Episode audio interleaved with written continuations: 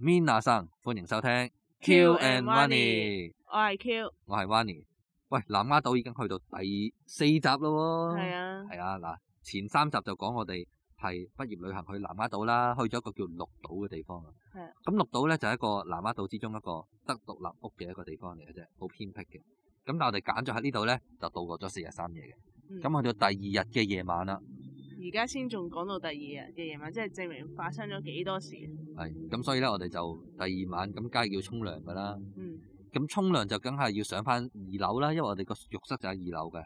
係啦，好啦，咁我哋上一次沖涼咧就遇到有兩大問題。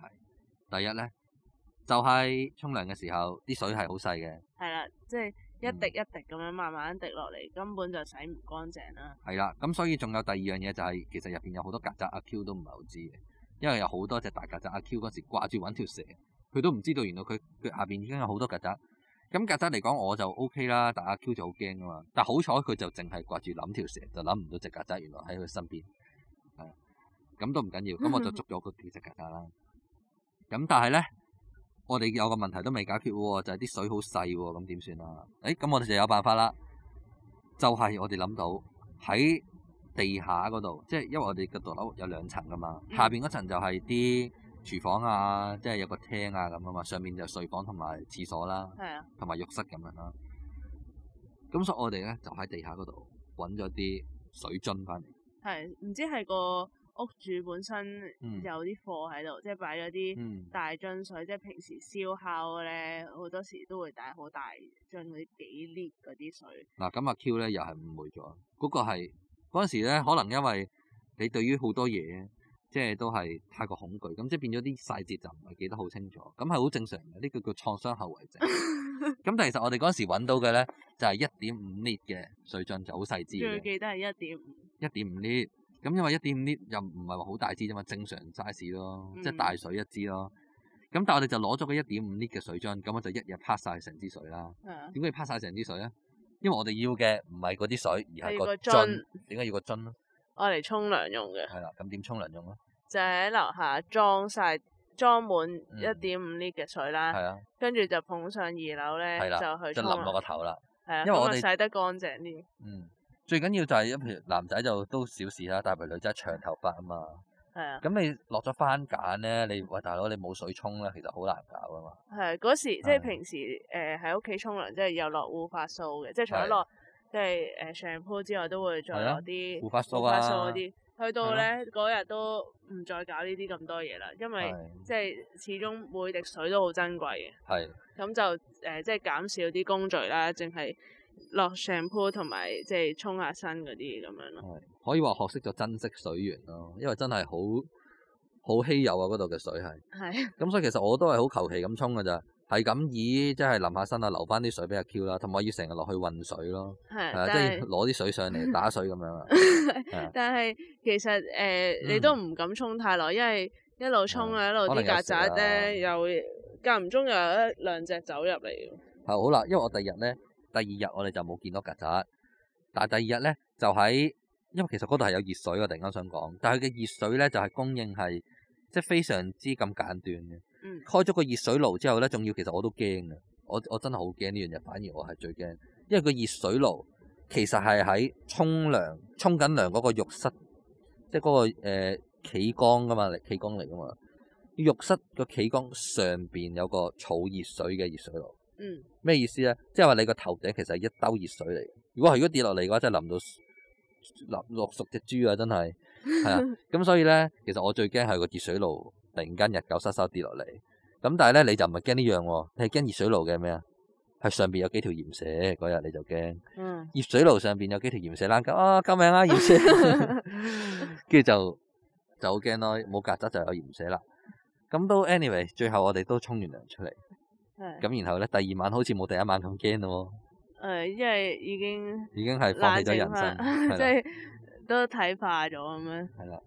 咁所以咧就變咗我哋第二晚就係、就係、終於就係入咗房啦。咁然後就諗住瞓覺啦，但係點知咧就瞓唔到喎，因為阿 Q 就係三寶床啊嘛，咁即係又係瞓到三四點都唔瞓覺啦。咁但係因為我個人就係咁嘅，好攰，咁我就會瞓啦。咁又有鼻鼾啦，咁阿 Q 又賴我有鼻鼾啦，跟住又成晚又踢醒我啦。咁所以第二晚咧，其實都係冇乜點瞓，咁但係都瞓得比較第一晚就多噶啦，已經係。係，起碼個涼沖得好啲先啦。係啊，咁其實去到第三日咧，我都唔係好記得做咗啲乜嘢啦，嗯，因為第三日其實同第二日差唔多，因為好似我哋因為已經買夠嘢食啦嘛，同埋我哋即係嗯好似冇再出去，係啊誒冇再翻去市區嗰度噶啦，即而係係講緊冇離開嗰間屋啊，第三日好似係。係 反而愛上間屋，長期 stay 喺嗰度同條係啊蛇，即係同條一一條揾唔到嘅蛇共係啦存。所以第三日咧就係揾條蛇啦，主要係同埋，因為我哋 keep 住都話，阿 Q 就一定問我，佢話佢話喂條蛇咧揾到未啊？即係日日係咁問咗條問題，我都話冇見到條蛇咯。你成日問住我條蛇喺邊，見到我就捉咗佢，但我見唔到啊嘛。問題係係咁，所以咧就係咁。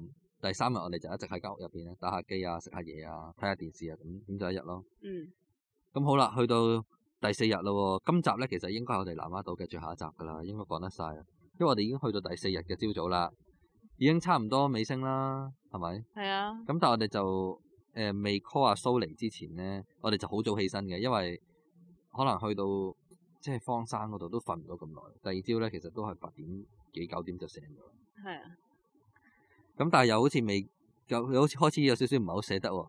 咁所以我哋就發覺原來佢喺個睡房出邊咧有個電視角仔啊，記唔得？係啊，即係個角仔可以睇電視，咁所以我哋就喺度睇戲啦。我哋其實前一日咧，第三日都有喺嗰度睇戲噶嘛。嗯喺嗰度有啲 DVD 咧，係啊，係就睇咗啲電影啦。係。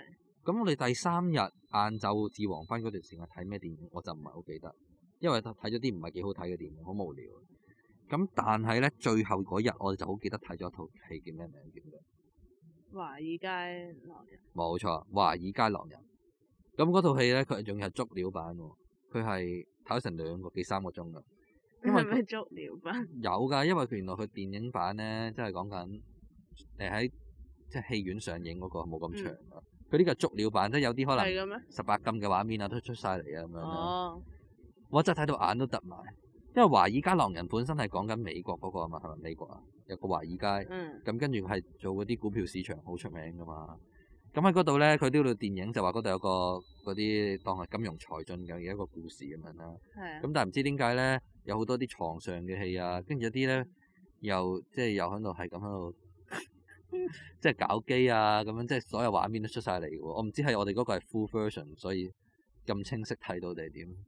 即係好似好似睇緊鹹片咁，我覺得嗰日係， 即係佢係係好長嘅喎嗰個。我都唔知佢原本有係冇第二個 version，但係呢套戲好似都幾出名。即係佢嘅性愛嘅部分都佔幾多嗯差唔多每一個鐘入邊就有十分鐘到係關於性愛，係真係睇緊鹹片咁好似覺得。咁但係我覺得都唔係重點，重點係呢套戲咧係真係有個我到而家都冇辦法忘記嘅一個 scene，誒、即係唔係鹹濕嘢，係佢就係嗰個主角，佢同我哋講就話 sell me this pen，即係佢叫佢就話 sell me this pen，意思係佢係一個 sales 嚟嘅，即係佢係一個股票嘅 sales 啦。嗯，咁佢就教人哋話點樣去 sell 嘢啊咁啊嘛，佢就話嗱，如果你可以嘅話，你就試下，即係佢同佢班唔知咩 friend 嗰啲話，你話你識唔識 sell 嘢啊？佢啲 friend 話識啊嘛，咁所以佢就 challenge 出個 friend，佢求其喺個褲袋度拎咗支筆出嚟，叫佢話你試下 sell 呢支筆俾我，睇下你識唔識 sell。嗯，咁然後咧，我真係覺得呢條問題好發人深省，我就發覺哇，原來咧一個好嘅 sales 咧係求其一支筆都 sell 到喎。嗯，咁所以就因為呢句説話咧，令到我其實之後就開始即係都有留意，譬如 marketing 啊、sales 啊嗰啲嘢咧，都會不時諗起呢句説話嘅 sell me this plan。嗯，咁啊，即係呢啲後話啦。咁但係嗰陣時就係呢個其中一個印象比較比較深刻嘅一句説話咯。嗯，即係你喺綠係啊島禪修，係 即啦，係一個誒荒山野嶺，竟然都仲有啲係啦，笑得着。係啦，即係覺得着就係有啲學術性嘅，譬如一啲金融上嘅一啲嘢啦。係係啦，商業世界嘅嘢。咁同埋佢嗰度有一首歌咧，好奇怪嘅。佢嗰首佢無啦啦嗰套戲咧拍拍拍下自咧，己心係口，啊，無啦啦個主角，定係唔知係佢個主角同個老細就一直喺度唱歌喎，唱咗幾次嘅，就無啦啦喺度拍自己心口，嗯嗯嗯嗯，跟住無啦啦喺度唱成分幾鐘啲，唔知好奇怪嘅歌，係跟住就搞到我哋成日都喺度哼住嗰首歌咯。係即係好洗腦。哦係而家都記得起碼係啊，但我都唔知嗰句嗰首歌係代表乜嘢。係。咩嚟嘅嗰首歌？我哋真揾係日再翻睇呢套戲。可以啊，就係咁咯。咁然後嗰日我哋睇完華爾街狼人之後咧，就真係差唔多、差唔多、差唔多到尾聲啦。咁然後我哋就離開間屋啦，係咪執下嘢啊？咁然後發覺原來出邊咧都仲有個類似沙灘仔嘅喎，即係個垃圾嘅沙灘啦。點為之垃圾？因為嗰度都充滿住垃圾嘅，啲人係唔知沖咗啲垃圾落嚟。嗯，即係可能有係嗰度啲住客嗰啲都即係啊係亂咁平。係啊，咁但係都佢都有個碼頭仔，有個即係有個位可以企喺度，係咁啊都望係啊到下個海嘅嗯。咁我哋就即係雖然係你過去嗰幾日都咁辛苦啦，咁但係離開嗰日咧，其實即係詩情畫意啲咁講，都係抱住依依不捨嘅心情咧，係就走去個碼頭嗰度嘅。我哋望住個獨立屋，啊即係回頭望住個獨立屋啊，就估唔到我哋呢幾日已咁嘅經經歷已經完結啊啦。係係即係呢啲可能即係人生即係去一次嘅地方咧，即係咁樣原來就道別啦。係啊，咁就要道別啦。咁我哋嗰時已經 call 咗阿蘇嚟啦。係啊，係啊，咁咁我哋就成日仲要對住個海度嗌，大嗌話：哎阿蘇，hello 阿蘇，咁 啊咁我哋就期待阿蘇來臨啦。係啊咁最後阿蘇就嚟啦，佢就話：哎，你哋兩個終於要翻市區啦。係啊因為佢係唯一一個可以救我哋翻市區嘅一個人嚟，即係係啊冇咗佢真係唔掂。點解冇咗佢唔掂啊？因為如果我哋要行翻去榕樹灣嗰度上船，坐翻市區，我哋又要經歷嗰座山啊嘛。係係啊，咁所以就又驚啦，係咪先？所以我哋就一定要等阿蘇嚟救我哋噶。咁阿蘇最後我以為佢唔嚟啦，點知最後都嚟，因為佢好似遲咗幾分鐘。係啊，因為佢咧，因為我哋第一次坐嘅時候咧，佢就淨係接我哋嘅，嗯，所以咧就好快啊嚟到啦，即係嗯同埋即刻去到目的地啦。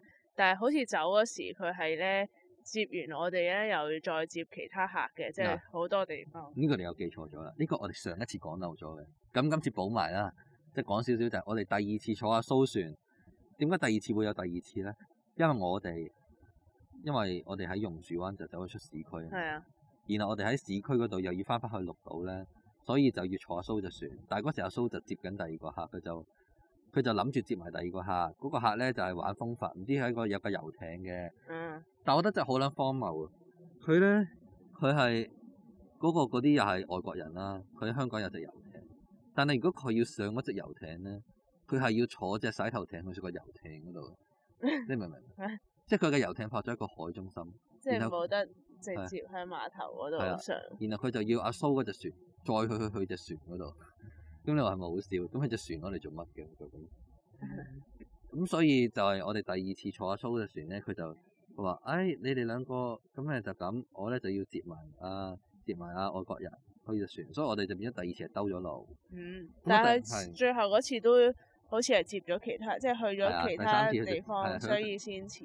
係啊，但係我唔知有冇記錯咧，佢唔知係咁 show 俾我哋睇話有個咩養魚嘅魚棚。係啊，嗰度即係我哋住嗰個獨立嗯屋嗰個區咧，嗯附近咧有個魚排咁樣，即係係啊佢又專登帶我哋去。佢係兜咗。我哋去定係點啊？誒，冇落船嘅，但係都有俾係我哋望到咯。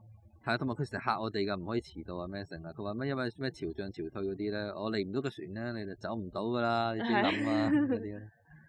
咁我哋所以都好驚，一早就去等阿蘇啦。係啊咁所以最後咧都上到阿蘇隻船。係咁咧我哋四日三夜嘅南丫島畢業之旅咧就告一段落啦。係啊最後我哋懷着依依不捨嘅心情離開呢一個充滿住冒險嘅南丫島綠島， 係啊。就翻返去現實嘅社會啦。係大家如果想體驗啲真係真嘅隱世地方咧，嗯綠島都係一個好好嘅選擇嚟嘅。係啊，咁但係綠島咧，其實我哋都好難話真係介紹到人去喎，因為佢嗰度得兩間獨立屋，咁你真係要揾啱嗰個人去租呢間屋先得喎。係唔知而家仲有冇，因為係都好多年前。係啊，咁啊又係利申呢度唔係賣廣告，我都唔記得咗嗰個係邊個。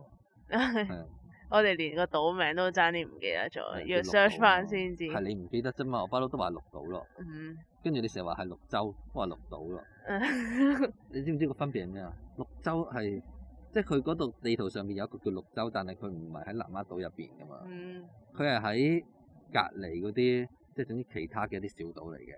但嗯係講多次啊，綠島係喺南丫島嘅邊界嘅其中一個一一忽嘢叫綠島，綠係聖誕綠嘅綠，綠島嗯，就係咁。咁但係我諗我哋誒之後即係非必要都唔會再去綠島噶啦，係咪？係啊，但係嗯大家如果想體驗呢啲嗯旅程咧，都不妨可以試下。係啦，如果遲啲有機會嘅話咧，就反而唔係去綠島啦，我想去譬如，如果計風景嚟講啊，其實我都幾中意即係日本嘅。如果日嗯本咧又係租呢啲咁樣嘅民宿去住下咧，其實都可以體驗喎。係啊，因為我哋之前通常去日本咧都係租酒店住噶嘛，或者我哋去過兩次日本啦，係咪兩次啊？你去過兩次咯，都係大阪。兩次都係大阪啊，我冇去過東京啊。你冇啊未去過東京係去過，我去過兩次大阪，一次就同阿 Q 去，一次就最後終於同到屋企人去旅行啦。咁但係其實如果之後有機會再去日本咧，其實希望係試下住民宿嘅嘢，嗯因為希望就係地道少少啊嘛。係啊，我都想可以試下。係啊，其實我想試下住咧類似哆啦 A 夢嗰種屋咯，即係嗰嗯種嘅民宿咯，唔知有冇咧？嗯，咁應該就好過綠島吧，嗯即係希誒個嗰啲水方面，即係沖嗯涼方面，希望到時會係好過綠島啦。嗯，好啦，咁我哋綠島之旅就講到呢度啦。嗱，我哋下一集咧就換下話題咯喎。綠島講晒啦嘛，嗯，不如我哋同大家講下一樣嘢，就係、如果屋企上網收得唔好嘅話，咁我哋係點處理咧？因為我其實我以前咧，即係屋企係收上網收得好差嘅，就算而家都唔係特別好，但係而家其實都係有十 Mbps per second 啦。嗯咁睇鹹片就一定唔夠睇噶啦。咁但係譬如上下普通嘅網頁都睇到嘅。咁但係十 m per second 以前咧係得兩 m per second。咁我點樣可以由兩 m per second 升到十 m per second 咧？其實係有啲技術可以同大家分享下。